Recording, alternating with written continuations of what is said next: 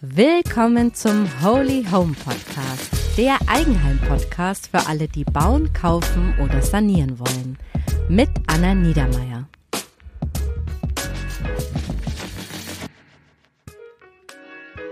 Hallo und herzlich willkommen zum heutigen Holy Home Podcast.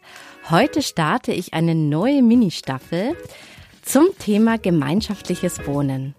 Denn mich interessieren auch alternative Wohnformen, wie zum Beispiel Baugenossenschaften und das Mietshaussyndikat. Ja, und um dieses Thema genauer zu verstehen, habe ich heute den Autor Lennart Herberhold eingeladen, denn der hat das Buch geschrieben, denn der hat das Buch geschrieben, zusammen wie Deutschland neues Wohnen ausprobiert. In dieser Folge lernt ihr fünf ganz unterschiedliche Beispiele von gemeinschaftlichem Wohnen kennen. Ihr erfahrt die Vorteile dieser Projekte und auch auf welche Kompromisse man sich in so Projekten einlassen muss. Ja, und zudem verrät uns Lennart, wo ihr solche Projekte auch findet. Also spitzt unbedingt die Ohren, wenn ihr euch auch vorstellen könnt, mit einer Gemeinschaft ein Wohnprojekt zu starten oder bei einem mitmachen wollt. Also, los geht's! Ich begrüße heute den Autor Lennart Herberhold. Hallo Lennart. Hallo Anna. Hi. Du, ich stell dich mal ganz kurz vor. Lennart ist freier Journalist und Autor für Kultursendungen beim NDR und ARD. Und da er sich sehr für das Thema Stadtplanung interessiert, hat er das Buch zusammengeschrieben, das im Büchner Verlag erschienen ist. Und in diesem Buch porträtiert er fünf gemeinschaftliche Wohnprojekte, die er sogar über Jahre besucht hat. Und als alte WG-Mitbewohnerin bin ich natürlich total neugierig geworden und freue mich, dass du dir heute Zeit nimmst. Also schön, dass du heute da bist. Danke, dass ich dabei sein kann. In deinem Buch beschreibst du ja fünf Projekte, die versuchen, Wohnen neu zu denken. Und du sagst auch, dass das Vorbilder für Deutschland sein können. Warum brauchen wir denn eigentlich neues Denken zu wohnen? Äh, wir sind ja äh, aktuell in einer Wohnungskrise. Mhm. Das ganze Land ist in einer Wohnungskrise und äh, die gibt es ja nicht erst seit gestern. Die schwelt schon länger und jetzt verschärft sie sich nochmal. Und wir werden sicherlich nachher auch noch drüber reden, inwiefern diese Projekte auch schwierig sind, inwiefern sich wahrscheinlich nicht jeder Mensch vorstellen kann, in so einem mhm. Projekt zu leben. Aber die Grundidee von diesen Projekten, dass du Wohnraum schaffst jenseits von dem kapitalistischen Wohnungsmarkt, dass du Wohnungen baust, die dann nicht eine Ware werden auf dem Wohnungsmarkt, sondern Wohnraum, der äh, bezahlbar ist und der der Gemeinschaft gehört, die dann da lebt und nicht einem Unternehmen oder einer Privatperson. Diese Grundidee finde ich super wichtig und sehr gut. Jetzt kann man sagen, das Kind ist schon in den Brunnen gefallen. Also wir haben diesen Wohnungsmarkt, wie er jetzt ist und äh, trotzdem glaube ich, dass solche Projekte einen Impuls geben können, wie es anders geben kann. Mhm. Und man muss dann versuchen, Freiräume zu schaffen in Städten und kleineren Gemeinden für solche Projekte. Mhm. Schön, finde ich total interessant. Und das Ziel ist jetzt zum einen eben gemeinsam zu wohnen, also als Gruppe. Das ist ja schon mal so ein Aspekt. Aber der andere Aspekt ist quasi auch, sich ein bisschen unabhängig von diesem Mietsystem zu machen. Genau, ja. Ich gebe mal einen ganz kurzen Überblick über die fünf Projekte, die du in deinem Buch vorstellst. Und zwar zum einen gibt es da die Gruppe aus Hitzacker in Niedersachsen und die bauen ein solidarisches Dorf in einer Baugenossenschaft für 300 Leute, also ein sehr, sehr großes Projekt. Dann hast du das Projekt Viertel 8 in Mannheim besucht. Die retten ihr eigenes Mietshaus vor Investoren und haben es dann selber gekauft. Dann gibt es noch die Gruppe Umbau, die hat ein Gebäude in ein Mietshaussyndikat umgewandelt. Da wundert man sich jetzt wahrscheinlich, was das sein soll. Also das darfst du uns dann gleich erklären, was das bedeutet. Und dann hast du noch ein Projekt in München besucht, das heißt Sanremo. Und die arbeiten mit flexiblen Grundrissen, die sie neu umverteilen. Und zuletzt hast du noch die christliche Gemeinschaft Brot und Rosennähe Hamburg besucht. Also wirklich eine ganz bunte Mischung an Projekten. Lass uns doch mal die einzelnen Projekte im Einzelnen anschauen. Starten wir doch mal mit Hitzacker. Kannst du das Projekt mal beschreiben und was ist das Besondere an diesem Projekt? Hitzacker fing an, als viele Geflüchtete, im Moment kommen auch viele Geflüchtete nach Deutschland, aber als äh, 2015 viele Geflüchtete kamen. Mhm ähm, haben verschiedene Menschen im Wendland. Ich glaube, ich beschreibe mal kurz das Wendland. Das Wendland ist äh, eine Gegend in Niedersachsen, äh, also nicht allzu weit weg von Hamburg. Und das ist so eine Gegend für Aussteigerinnen und Träumer. Mhm. Hat sich politisiert als die ähm, als dort äh, in Gorleben äh, die Atomtransporte ankamen und Atommüll gelagert wurde. Dagegen haben sich viele Menschen gewehrt und so ist das Wendland so eine rebellische Gegend geworden. Und das muss man, glaube ich, so für den Hintergrund wissen, wie dieses, wie dieses Dorf entstanden ist. Weil mhm. da leben eben viele engagierte Menschen. Und einer von diesen Menschen hat gesagt, es kommen so viele Geflüchtete nach Deutschland, die nicht wissen, wo sie ihren Platz finden sollen mhm. in diesem Land. Und er sagte, es gibt so viele Rentnerinnen und Rentner, die von Einsamkeit bedroht sind, mhm. weil die Kinder weg sind oder weil sie nie Kinder hatten, äh, Freunde sterben und die Gefahr der Einsamkeit ist einfach sehr groß im Alter. Und dieser Mensch hat gesagt, lasst uns ein Dorf bauen für Geflüchtete und für ältere Menschen. Ach, spannend, okay. Dass die eine Gemeinschaft bilden. Und äh, so ist dann langsam dieses Dorf entstanden. Die haben das Grundstück, die haben ein Grundstück auf einem leeren Acker gekauft, haben eine Genossenschaft gegründet und haben Tage, Wochen, Monate, Jahre lang diskutiert und geplant, haben Kredite eingesammelt ähm, und haben dann nach vielen Verzögerungen endlich angefangen zu bauen. Mhm. Und die Grundidee ein Drittel Geflüchtete, ein Drittel junge Familien, ein Drittel ältere Menschen. Das haben sie bis jetzt noch nicht ganz umgesetzt. Äh, sie sagen inzwischen, wir können, wir müssen weniger Geflüchtete aufnehmen, weil wir schaffen es nicht, ein Drittel Geflüchtete zu betreuen mhm. und in unsere Gemeinschaft reinzuholen. Aber diese Grundidee, wir wohnen gemeinsam und solidarisch und wir schaffen bezahlbaren Wohnraum, die haben die geschafft umzusetzen und wahr werden zu lassen. Und das fand ich ganz toll. Und das Projekt Hitzacker, das ist jetzt quasi nicht nur in Planung, sondern die leben da schon richtig drin und, ja. und setzen diese Idee auch richtig im Alltag schon um. Die leben da, äh, die diskutieren aktuell darüber, wie groß werden wir noch, wie viele Häuser bauen mhm. wir noch. Ähm, das ist, glaube ich, eine Frage für alle Gemeinschaften, wie viele Menschen, mit wie vielen Menschen funktioniert das? Mhm. Ja. Mit wie vielen Menschen kannst du täglich Kontakt haben, diskutieren, Kompromisse finden? Ähm, aber das Dorf ist entstanden, ja. Ah ja, okay. Und nehmen die noch Mitglieder auf oder ist quasi die Gruppe jetzt so groß, dass jetzt da kein Interessent mehr irgendwo Platz findet? Oder sind die noch offen für neue Interessenten? Die haben eine lange Warteliste schon. Ah ja, okay. Also da interessieren sich viele Menschen für. Mein aktuellster Stand ist, dass sie gerade vor allem junge Familien suchen. Mhm. Das ist ja vielleicht für deine Fans interessant. Ähm, aber man muss wissen, dass äh, man sich da beteiligen muss in diesem Dorf. Also du kannst da nicht einfach sagen, ja, danke, äh, die Wohnung gefällt mir, ich ziehe jetzt ein, sondern du musst an den Diskussionen teilnehmen, musst auch beim Bauen helfen, mhm. weil die halt weiterbauen und vieles selber machen. Das macht dieses Dorf, glaube ich, auch besonders im Vergleich zu den anderen Projekten, die ich besucht habe. Also ganz viel in Eigenleistung, was da selbst gemacht wird. Genau. Okay. Mhm. Ja. Das heißt, ich beteilige mich auch finanziell. Muss ich da quasi auch ein gewisses Eigenkapital mitbringen, um das mitzumachen? Ja, ja, du musst eine Einlage zahlen, wie bei jeder Genossenschaft, und dann musst du noch sogenannte Wohnungsanteile zeichnen, und dann kommt eben noch eine Miete dazu. Das, also wenn ich da einziehen wollte, dann müsste ich 500 Euro parat haben, um Genosse werden zu können. Bei dieser Genossenschaft Hitzackerdorf. Dann müsste ich 18.000 Euro Wohnungsanteile zahlen und dann hätte ich eben noch eine Miete von 6 Euro kalt pro Quadratmeter. Ah ja, okay. Klar, also es gibt all diese Projekte nicht für lau, aber grundsätzlich kann man sagen, sie sind im Schnitt immer günstiger als das, was du auf dem klassischen Wohnungsmarkt bekommst, zumindest in den großen Städten und in den Bubenregionen. Und ich habe natürlich auch eine gewisse Sicherheit, oder? Weil definitiv. Wenn wenn ich das richtig verstanden habe, wenn ich ein Genosse dann in dieser Baugenossenschaft bin, dann kann mir jetzt auch nicht gekündigt werden auf Eigenbedarf oder irgendwie. Genau. Das kann dir nicht passieren. Du hast diese Wohnung sicher. Mhm bis zum Ende deiner Tage. Und das ist natürlich was, das Haus, in dem ich wohne, äh, soll vermutlich verkauft mhm. werden. Das hat sich hier in der Hausgemeinschaft so rumgesprochen und das sorgt natürlich für viel Aufregung und Ängste ja. auch. Erlebe ich auch selber. Also mhm.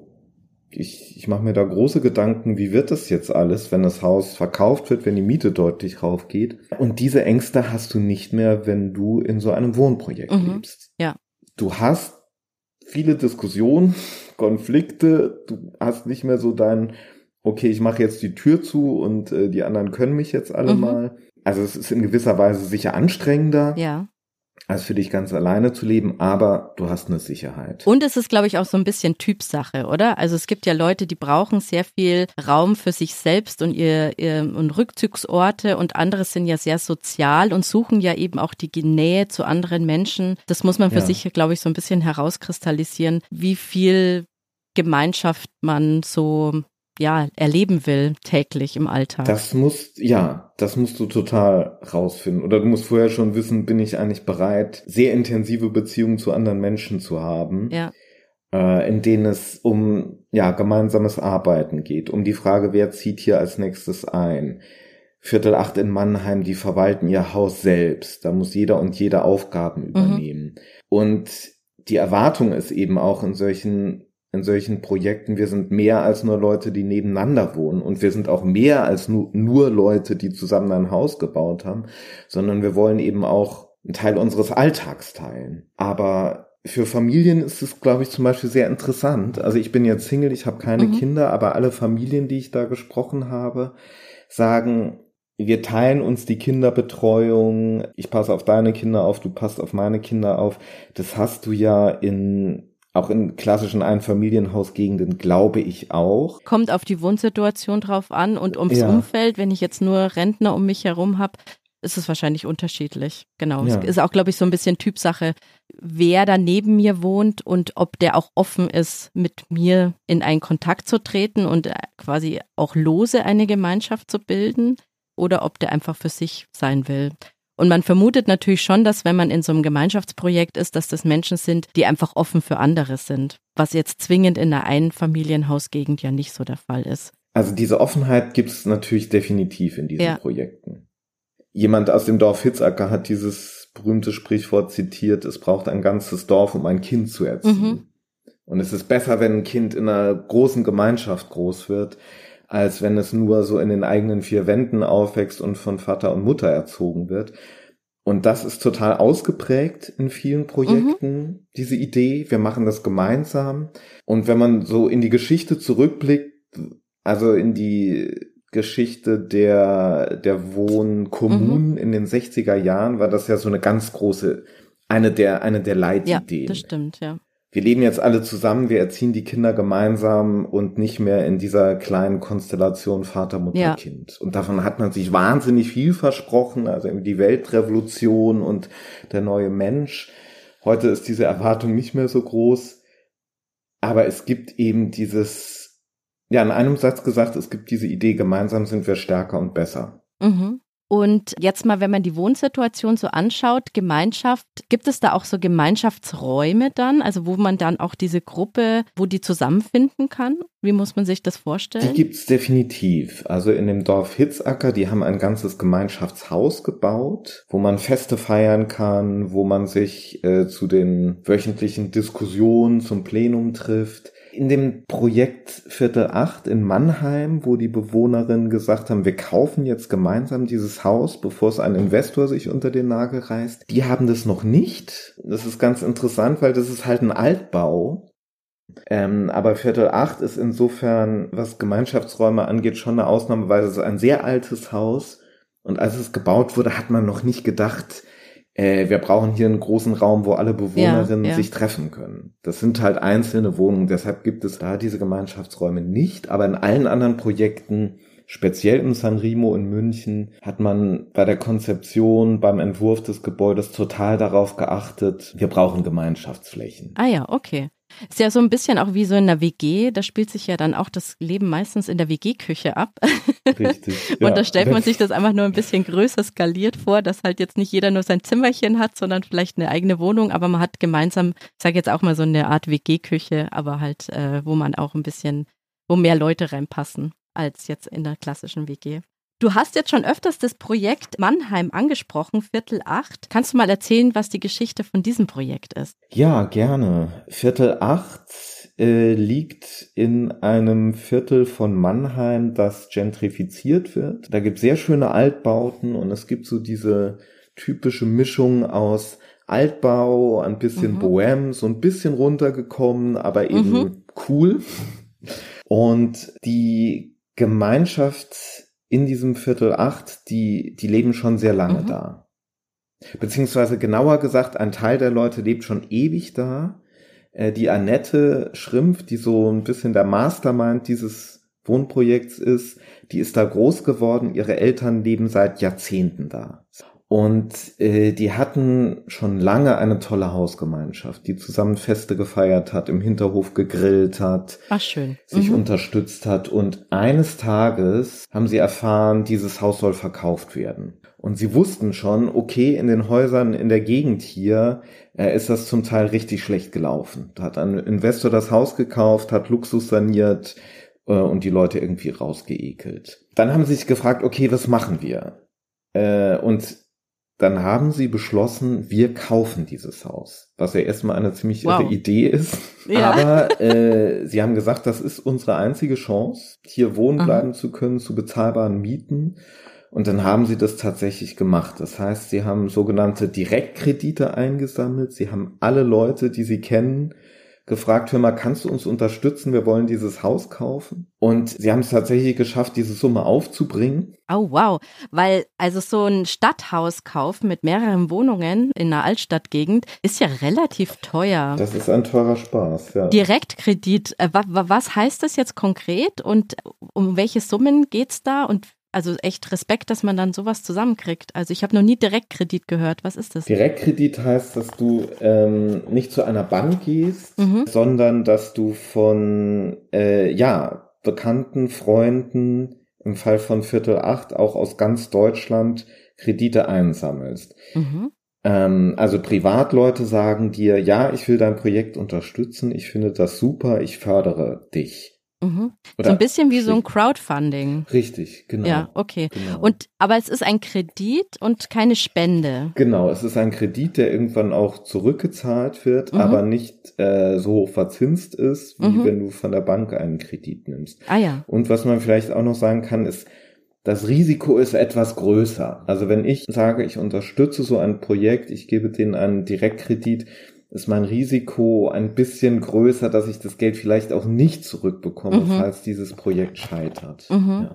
Und das heißt, die haben dann diese Direktkredite eingesammelt und konnten sich dann mit dem Eigentümer einigen, dass die Gemeinschaft das dann kauft. Zur gleichen ja. Summe, wie das ein anderer Investor wahrscheinlich gekauft hätte. Richtig, das war eine große Zitterpartie für die, weil äh, die Besitzerin des Hauses eine Privatperson, keine Firma, mhm. eine Privatperson äh, wohl nicht sehr kooperativ war und sie immer im Dunkeln gehalten hat darüber oder im Nichtwissen gehalten hat, was ist eigentlich, ist das Haus vielleicht schon verkauft, sammeln wir ganz umsonst unsere Kredite ein, oh, wow. äh, weil das schon am Investor gehört. Äh, das, das muss nervlich sehr, sehr aufreibend gewesen sein, aber sie haben die Besitzerin wohl auch mit einem gewissen Druck aus der Stadt mhm. dazu gebracht, ihnen das Haus zu verkaufen, weil das ist vielleicht auch noch ganz interessant. Es gibt ja in jeder Stadt, in den Verwaltungen, bei den Bürgermeisterinnen und Bürgermeistern, in jeder Stadt, wo du dieses Problem hast in Deutschland, der Gentrifizierung,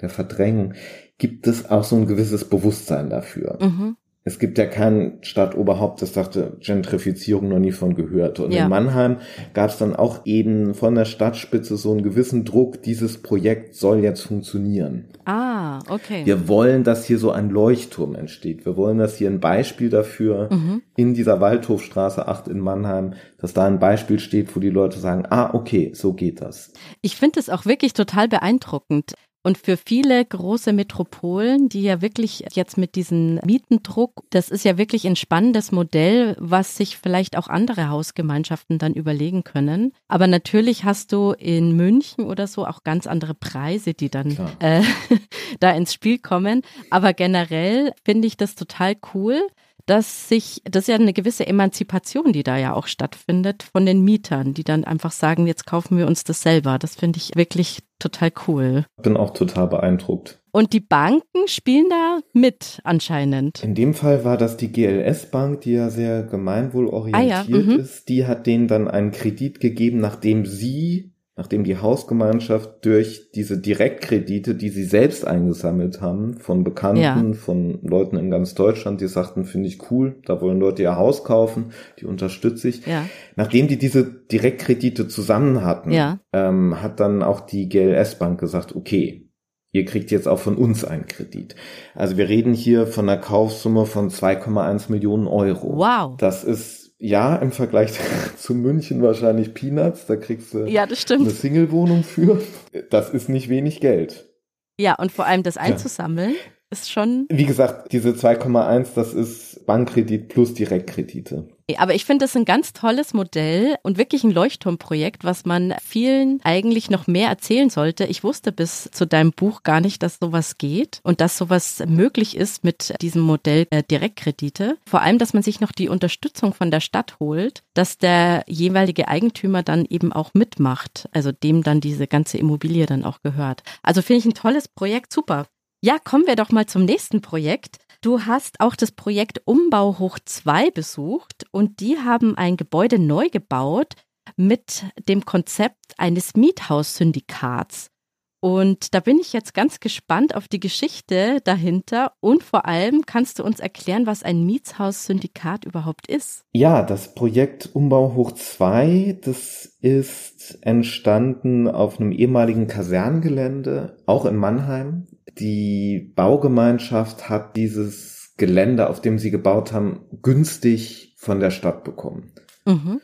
Bodenpreise sind ja ein Riesenthema beim Bauen. Äh, Grundstücke werden immer teurer und viele Kommunen sagen aber inzwischen, wenn uns selbst das Grundstück gehört, dann schauen wir darauf, dass das bevorzugt eigentlich Baugemeinschaften und Baugenossenschaften bekommen und nicht unbedingt ein Investor. So war das jedenfalls äh, bei dem Projekt Umbau hoch 2. Auch die haben Direktkredite eingesammelt, um den Bau zu finanzieren. Mhm. Und das Mietshäuser-Syndikat, das du schon angesprochen hast, das ist eine Bewegung, die ursprünglich in der Hausbesetzerszene in Freiburg angefangen hat. Mhm. Ähm, das ist also, man kann es sich vorstellen, eine ziemlich linke Veranstaltung, politisch links die aber inzwischen auch schon ziemlich etabliert ist, also die inzwischen auch schon von Kommunen gefördert wird. Und Mietshäuser-Syndikat heißt, das Haus gehört allen und niemandem. Also der Gemeinschaft. Das Haus gehört der Gemeinschaft und dem Verbund der Mietshäuser-Syndikate in ganz Deutschland. Ah, okay. Und die Hausgemeinschaft hat jeweils das Recht, über alles zu bestimmen im Haus. Also die können sagen, wir wollen eine Photovoltaikanlage aufbauen oder wir wollen auf dem Dach Bäume pflanzen oder was auch immer. Aber sie können das Haus nicht verkaufen.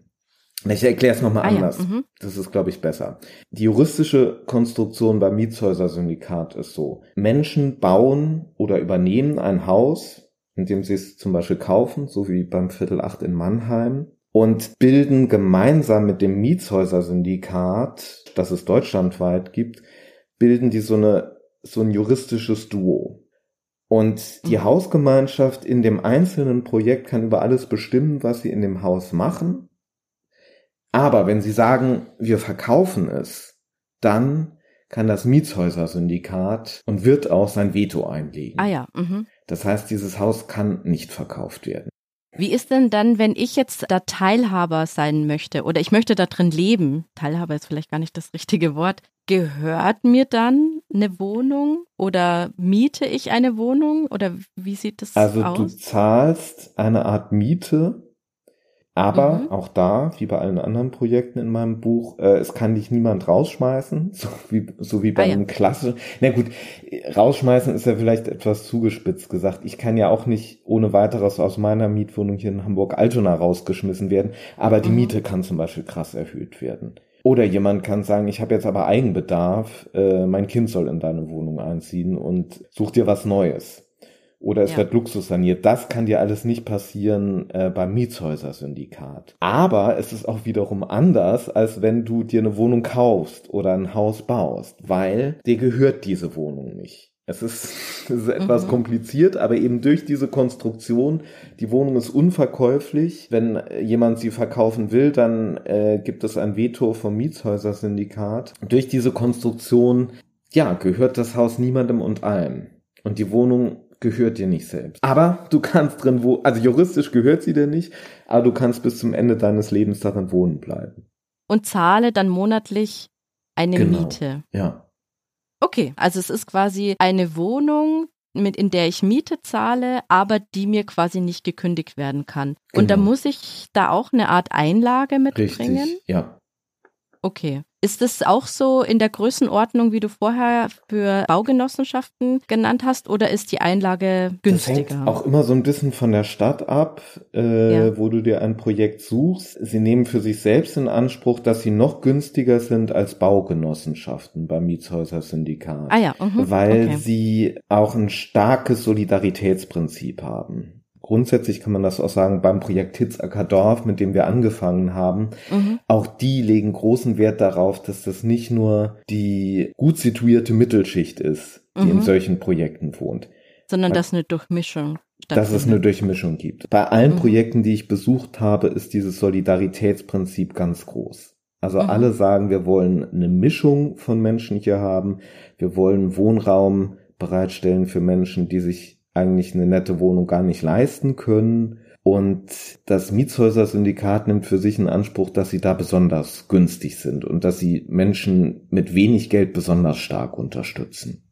Ah ja, das heißt, wenn ich jetzt in einer Metropole lebe und äh, das Modell ganz spannend finde, dann könnte ich in meiner Stadt suchen, ob es da so ein Mietshaussyndikat gibt. Und dann melde ich mich dort. Gibt es da so Wartelisten oder wie läuft sowas die ab? Die haben Wartelisten und die werden sicher sich auch dich genau angucken. Mhm. Das ist, kann man sich vielleicht so ein bisschen vorstellen, wie früher die Gespräche in der WG, also die WG-Castings. Ja, ja, ich, so habe ich es mir jetzt auch gerade vorgestellt. Weil eben ja. auch da, wie bei allen Wohnprojekten, die ich besucht habe, erwartet wird, dass du dich engagierst beim Mietshäuser-Syndikat zum Beispiel insofern, als du sagst, okay, ich berate andere Projekte in Deutschland. Oder ich berate Menschen, die sagen, shit, unser Haus wird verkauft, wir wollen das selber kaufen, wie machen wir das denn jetzt? Die Erwartung ist im Mietshäuser-Syndikat, äh, du berätst dann solche Menschen. Das ist kein Zwang, du wirst auch nicht aus deiner Wohnung rausgeschmissen, wenn du es nicht machst, aber wir kennen es alle, in Gemeinschaften kann auch ein gewisser Erwartungsdruck entstehen, äh, dass man bestimmte mhm. Dinge tut. Und damit muss man sich, glaube ich, auch auseinandersetzen, bevor man in so ein Projekt zieht. Also damit, dass, dass es diese Erwartungen gibt und dass man sich wirklich ehrlich fragt, äh, bin ich bereit? Genau. Möchte ich ja. das leisten? Möchte und kann ich das leisten? Kommen wir doch zum äh, nächsten Projekt, Sanremo in München. Das ist ja auch eine Baugenossenschaft und die wurde auch mit ganz vielen Preisen ausgezeichnet. Kannst du uns beschreiben, was das Besondere an dem Projekt jetzt ist? Also das Sanremo ist eine Baugenossenschaft äh, in München im Stadtteil Riem, deshalb heißen sie Sanremo. Der Stadtteil liegt eher am Rand von München, aber München ist ja eine der teuersten Städte Deutschlands und diese Genossenschaft hat gesagt, gerade in dieser teuren Stadt wollen wir A, bezahlbaren Wohnraum schaffen und B, wir wollen auch architektonisch neue mhm. Wege gehen. Du hast ja das Grundproblem in Deutschland oder eines der Probleme in Deutschland ist, Leute haben eine riesige Wohnung zu viert und dann ne, die klassische Vater-Mutter-Kind-Konstellation und dann ziehen die Kinder aus und die Älteren, die Eltern bleiben dann in dieser großen Wohnung wohnen, obwohl sie eigentlich zu groß für sie ist. Und beim Sanremo ist die Idee, und das haben sie auch so umgesetzt, flexible Grundrisse. Die Wohnung ist also nicht mehr fest, sondern das ist baulich so gelöst, dass du immer Räume abgeben kannst. Das ist sehr interessant. Dass du zum Beispiel, wenn deine Kinder irgendwann ausgezogen sind, ist im Moment im Sanremo noch nicht so. Das sind alles noch kleine mhm. Kinder oder Teenager. Also es dauert noch, bis da die Probe aufs Exempel stattfindet. Aber die Grundidee ist, wenn nur noch die Eltern in der Wohnung wohnen, dann können die Räume abgeben an andere, die mehr Platz brauchen. Was eine total gute Idee ist, weil wenn man mal selber in sein altes Kinderzimmer schaut, sind ja meistens die alten Kinderzimmer so Abstellräume geworden, weil die ja dann leer stehen und dann stehen da irgendwelche alten ja. Möbel rum.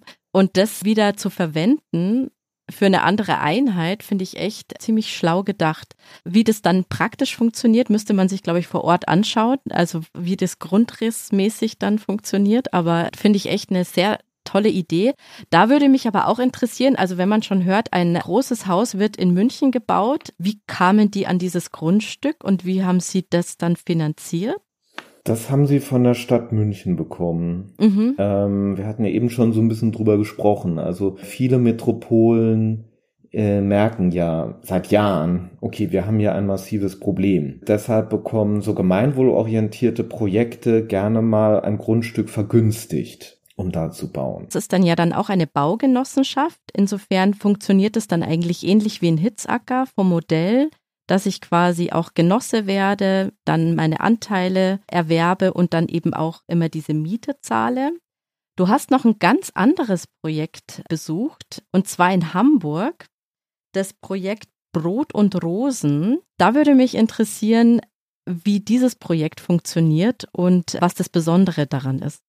Brot und Rosen ist ein christliches Projekt. Das waren und sind Menschen, äh, die eine tiefe christliche Überzeugung haben und ursprünglich gesagt haben, also auch diese Menschen kommen aus der weißen Mittelschicht, kann man vielleicht nochmal einfügen all diese Projekte, die ich beschrieben habe und der Großteil der Projekte in Deutschland, die es gibt, das sind Leute aus der Mittelschicht, die die starten, die dann aber eben versuchen, in der Bewohnerschaft, in der Gruppe der Leute, die dann da zusammenleben, so eine Vielfalt der Gesellschaft. Und es war auch bei Brot und Rosen so.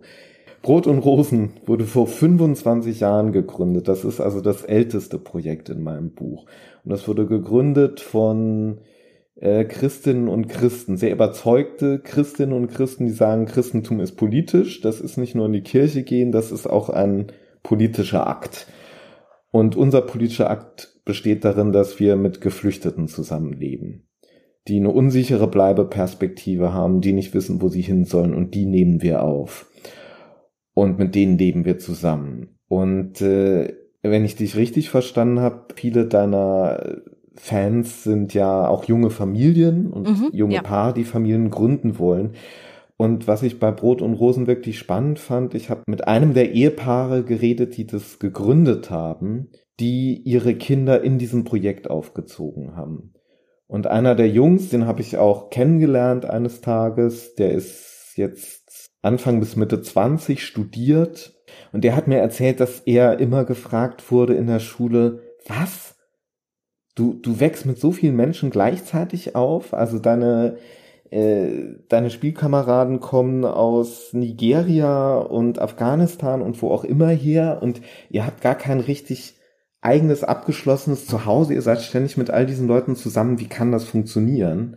Mhm. Und er selbst sagt, er hat sich immer gewundert, wie die anderen wie seine Klassenkameraden leben. Also mit alleinerziehender Mutter oder in so einer kleinen Familie. Weil für ihn war das, dieses Leben in einer großen Gemeinschaft. Normal. Das Normale ja. und eben auch sehr bereichernd. Weil er sagte, er hat von Kindesbeinen an auch gesehen, dass die Welt eben nicht nur ein Familienhaus und alles ist nett ist, sondern dass es, äh, wie viel Konflikte es auf der Welt gibt, wie, dass andere Menschen komplett anders leben.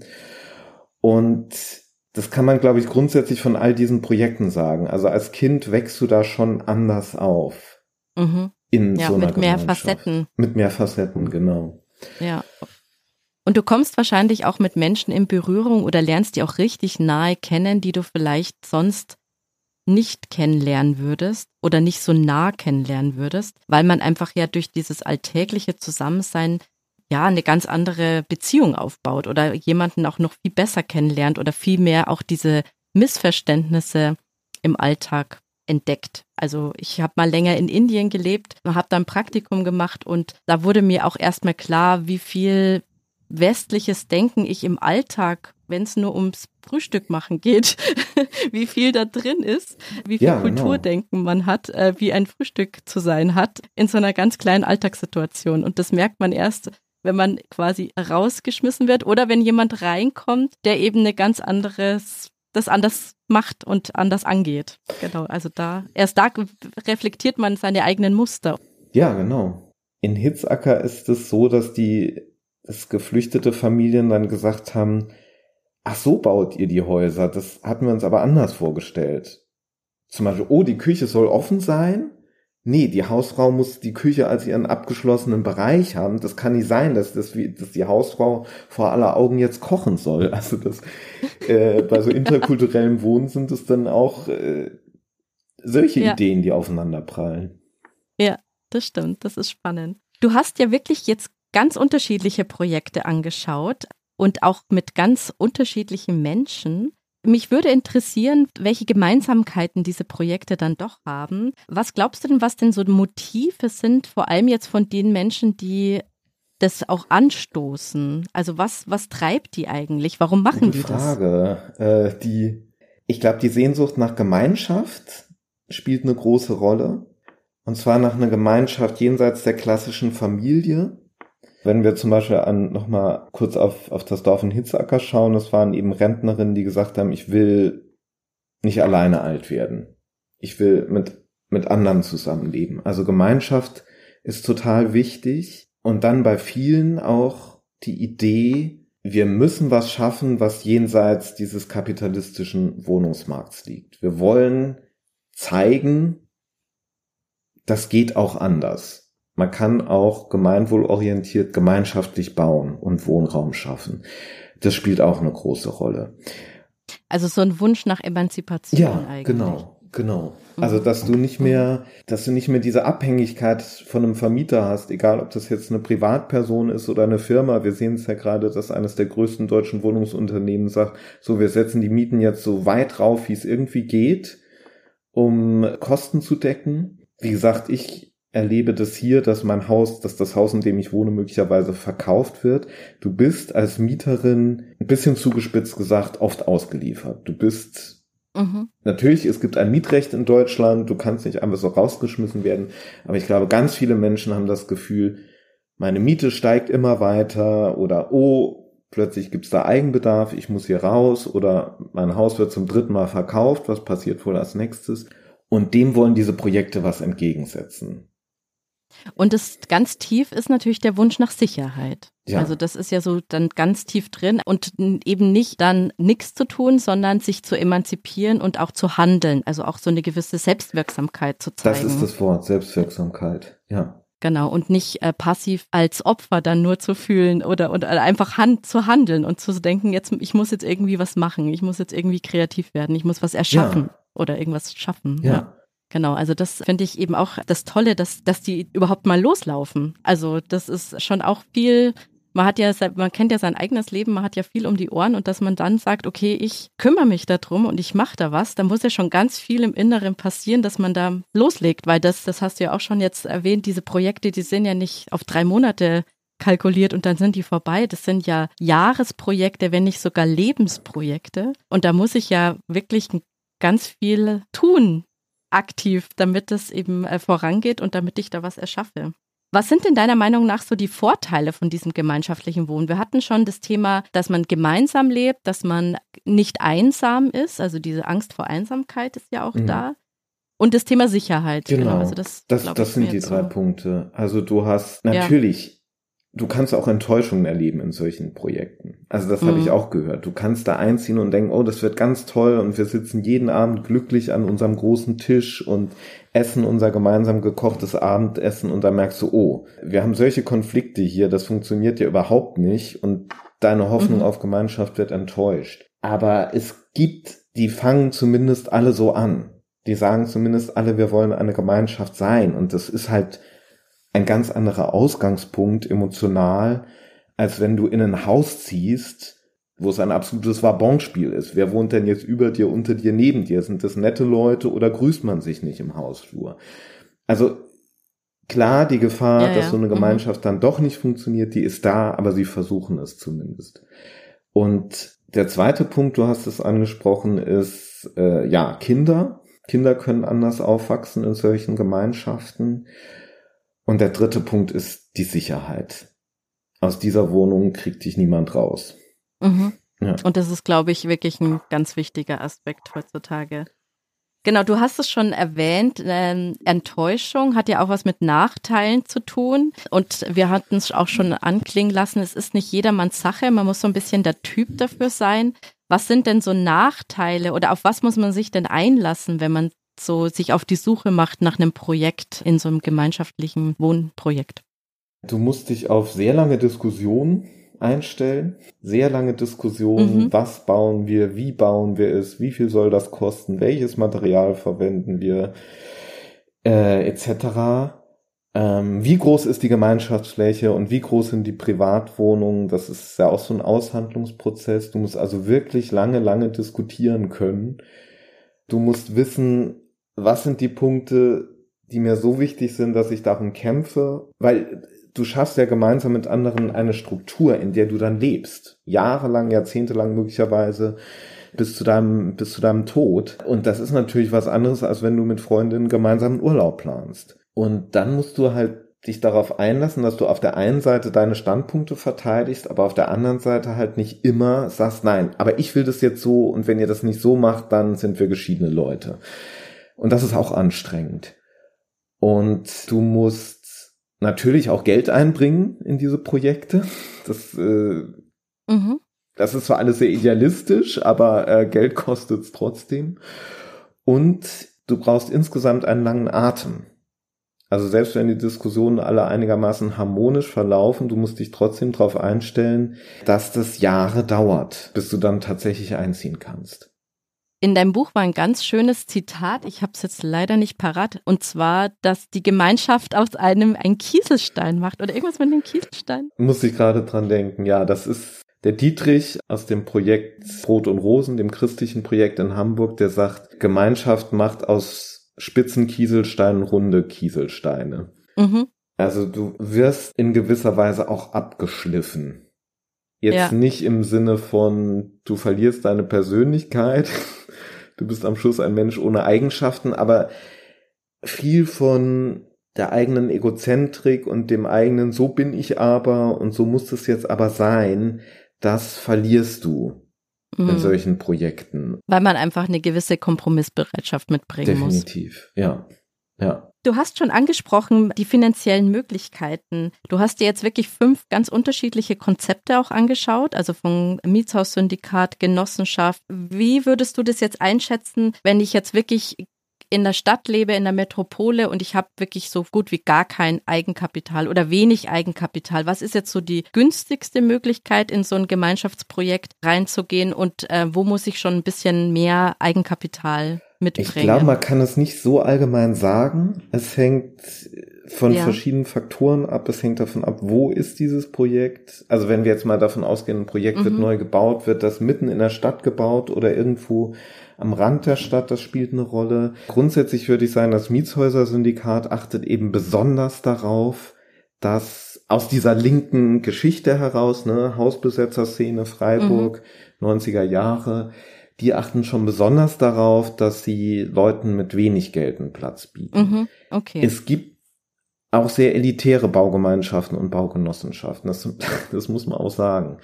Aber ähm, also ja. ich würde die Augen aufhalten nach dem Mietshäuser-Syndikat und ich würde mich beraten lassen. Es gibt in den in Hamburg, München und Berlin gibt es Institutionen, also wenn du nach einem Projekt suchst, kannst du dich zum Beispiel an Stadtbau, kannst du mal Stadtbau googeln. Entweder Stadtbau Hamburg, Stadtbau Berlin oder Stadtbau München. Die mhm. beraten eben Baugemeinschaften und Baugenossenschaften. Und da kannst du, da kannst du dich formieren über, informieren über Projekte, die gerade entstehen oder die schon bestehen und neue Leute suchen. Das wäre also Stadtbau. Du kannst beim Mietshäuser-Syndikat gucken Oder äh, du kannst dich an die Stiftung Trias wenden. Trias, T-R-I-A-S, die kaufen Grundstücke, um sie gemeinwohlorientiert weiter zu verpachten an äh, Wohnprojekte. Ach, das ist ja spannend. Also die Links, die werde ich auf alle Fälle in die Show Notes packen. Da kann man sich dann nochmal genauer informieren hinsichtlich Genossenschaft, Mietshaussyndikat und eben auch diesen Trias. Finde ich echt super Tipps. Also vielen, Gerne. vielen Dank. Zum Schluss habe ich noch mal eine Frage, jetzt ganz persönlich. Du hast dir die Projekte ja auch aus einem persönlichen Hintergrund angeschaut, äh, hast du in dem Vorwort beschrieben. Kannst du dir vorstellen, jetzt mittlerweile in so einem Projekt zu leben? Du hast ja selber gesagt, dein Haus in Hamburg wird vielleicht verkauft. Machst du dich schon auf die Suche oder sagst du, nee, ich habe für mich entschieden, ich bin doch nicht so der Typ gemeinschaftliches Wohnen? Also ich bin tatsächlich auf der Suche. Ja, und äh, vielleicht mhm. äh, sprechen wir in fünf Jahren wieder und dann kann ich dir sagen, so, ich lebe jetzt in so einem Projekt oder ich sage, äh, nee, ich, ich wohne weiter zur Miete. Weil wie gesagt, man, man kann und muss sich bestimmte Fragen, ehrliche Fragen stellen, bevor man sich auf so ein Projekt einlässt. Aber wie es dann wirklich ist, ja.